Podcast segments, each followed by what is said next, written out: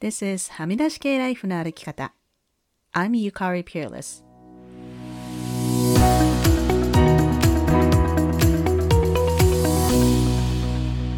周りが決めた道からはみ出して自分だけの生き方をする人を応援するポッドキャスト。はみ出し系ライフの歩き方。Welcome to episode 248. 皆さんこんにちは。ピアレスゆかりです。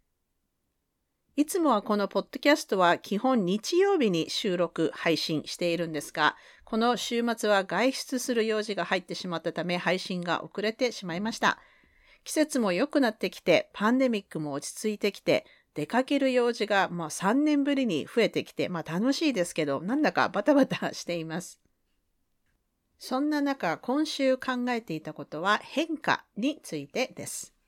日本の皆さんはちょうど今4月ですので、新学期や新年度でこれまでとは違う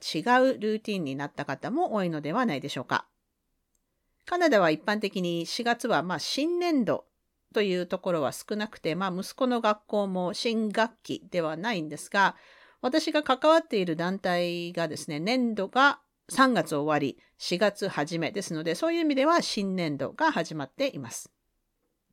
今週のブッククラブで、例えば誰かが仕事を辞めるときに、その人におめでとう、次の職場でも頑張ってねとかいうポジティブな対応じゃなくて、辞められると自分の仕事量が増えるから困るみたいな、こう、ネガティブな反応をする人がいるよねみたいな話になりました。少し前にもこう産休をね、順番で取るとかいう話もありましたよね。これはまあ日本の産休制度がしっかりしていないのと、まあ労働者不足とかいう話と、まあいろいろ混じっていると思うんですけれども、そのもう一つの側面として変化が苦手というのもあるんじゃないかなと思いました。人間ってこうコントロールできるものがあると安心する生き物なんですよね。先が見えていて自分の仕事量とか範囲が分かっていると安心します。それ自体は悪いことじゃないと思います。そういう生き物なんですよね、私たちは。でもこう誰かが辞めるとか、こう長期の休みを取るとかなると、え、え、だ、誰か別の人を雇うの？それとも私の仕事量が増えるの？え、え？って、こう先が見えなくなるとすごく不安になる。これってまさに vulnerability なんですよね。 vulnerability の定義は不確実性、まあ、確実でないこと。もっと簡単な言い方をすると先が見えないこと。そしてリスク、そして生身を晒すこと。この3つが vulnerability の定義です。なので先が見えないこと、 vulnerability への耐性、まあ、英語ではトー l e r a n と言いますけれども、耐性が低い人ほど不安に感じます。人間ってね、こう変化が苦手な生き物なので、こう環境に変化の兆しが見えると、こうそわそわして、できるだけ先回りして情報を得ようとしたり、変化の原因を責めたくなったりしてしまいます。でもなんか人生って生きることってもう全く先が見えないのが当たり前ですよね。こう生まれてから死ぬまで先が100%見えている人っていませんし、まあいたとしても、それってなんかすっごくつまらない人生だなと私なんかは思ってしまいます。先が見えている、いつも通りのルーティンの生活というのは居心地がいいですよね。別の言い方をすると、いわゆるぬるま湯に使っている生活と言えると思います。これはブッククラブで話してたんですけれども、去年の冬頃ですかね。私がブレネー・ブラウンブッククラブは2023年で一通りやって終わりにするかもしれません。で、ポッドキャストで言った時に、すっごいたくさんメッセージが来たんですよ。ゆかりさん、ブッククラブ終わりなんですか？寂しいですっていうね。で、まあなんかみんなのこう不安な気持ちっていうのをすごく感じました。繰り返しますけど、その不安を感じること自体が悪いって言ってるんじゃないんですよね。ただ先が見えないこと、バルネラビリティへの耐性がしっかりある人だと、例えば職場の人が辞める時とか、それこそ自分がクビになった時とか、まあ、ブレネー・ブラウンの本に出てくる言い方をすると、アリーナでこう顔を突っ伏して倒れている状態、いわゆる face down moment の時に起き上がりやすいよなと思います。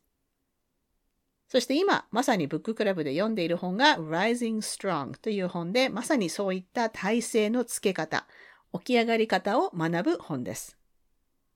というわけで今週は変化に対する耐性をつけると、もう少し生きやすくなるんじゃないかなというお話でした。もっと詳しく知りたいという方はいつでもメッセージくださいね。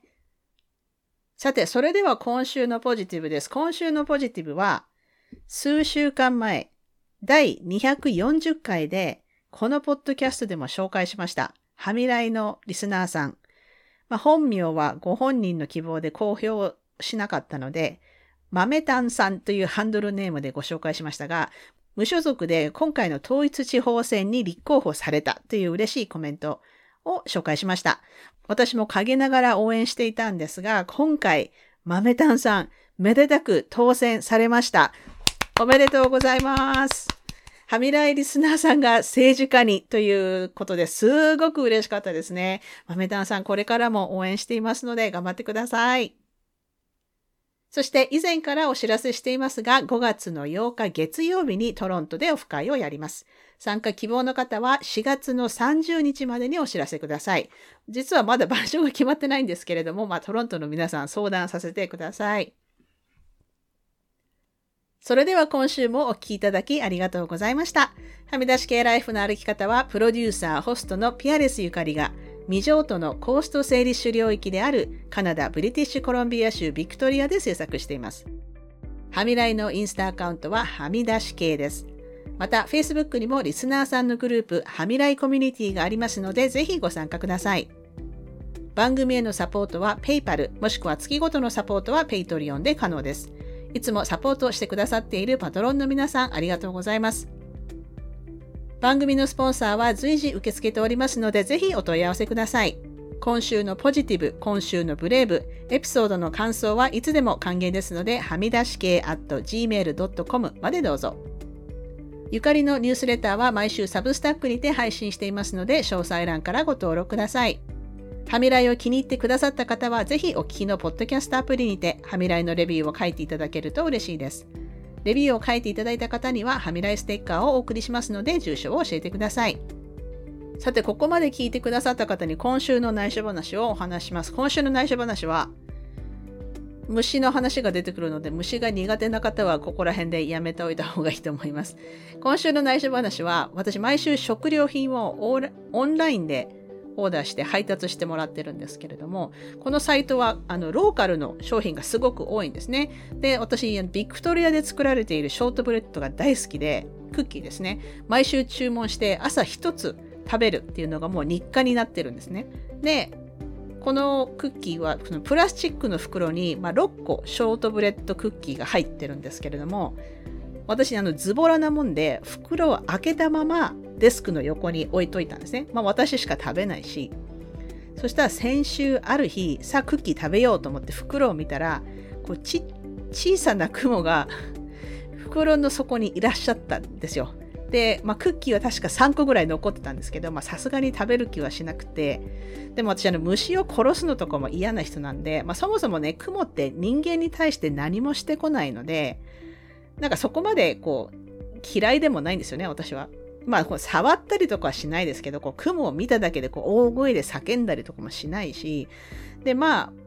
袋をちゃんと閉めてなかった私が悪いからしょうがないかと思って、まあ、クモさん、クッキー食べて喜んでるかなと思って、デスクの横にそのまま放置しといたんですけど、そのクモが全然動かなくって、なんだかんだ言ってなんか3日ぐらい放置してたんですけど、さすがにね、動かないからうちの夫に話したら、いや、袋に入ってはいいけど出られなくなってんじゃないのって言われて、そのままほっとくと、なんか水が足りなくなって死ぬぞとか言われて、えーとか、の死なれても困るので、もうじゃあ、じゃあ、あとは頼むって言って、クッキーの袋ごとうちの夫に渡して、こう対応してもらいました。まあ、雲はね、死んでなかったんですよ。で、まあ、夫が外に出してあげました。で、まあ、クッキー喜んでるかなと思ってたんですけど、なんか本人、本人っていう言い方も変ですよね。人じゃないから。あの、クモさんは、なんかこんなところに入ってきて、出れなくなって困ったって思ってたかもしれないですよね。なんかそう思ったら、なんかすごい悪かったなと思いました。クモさん、ごめんなさい。っていう、そういう話でした。というわけで、今週も黙らない女、黙らない人でいてくださいね。Be brave, be kind, but don't be silent. Your voice matters. Stay safe, everyone, and thank you for listening. Bye.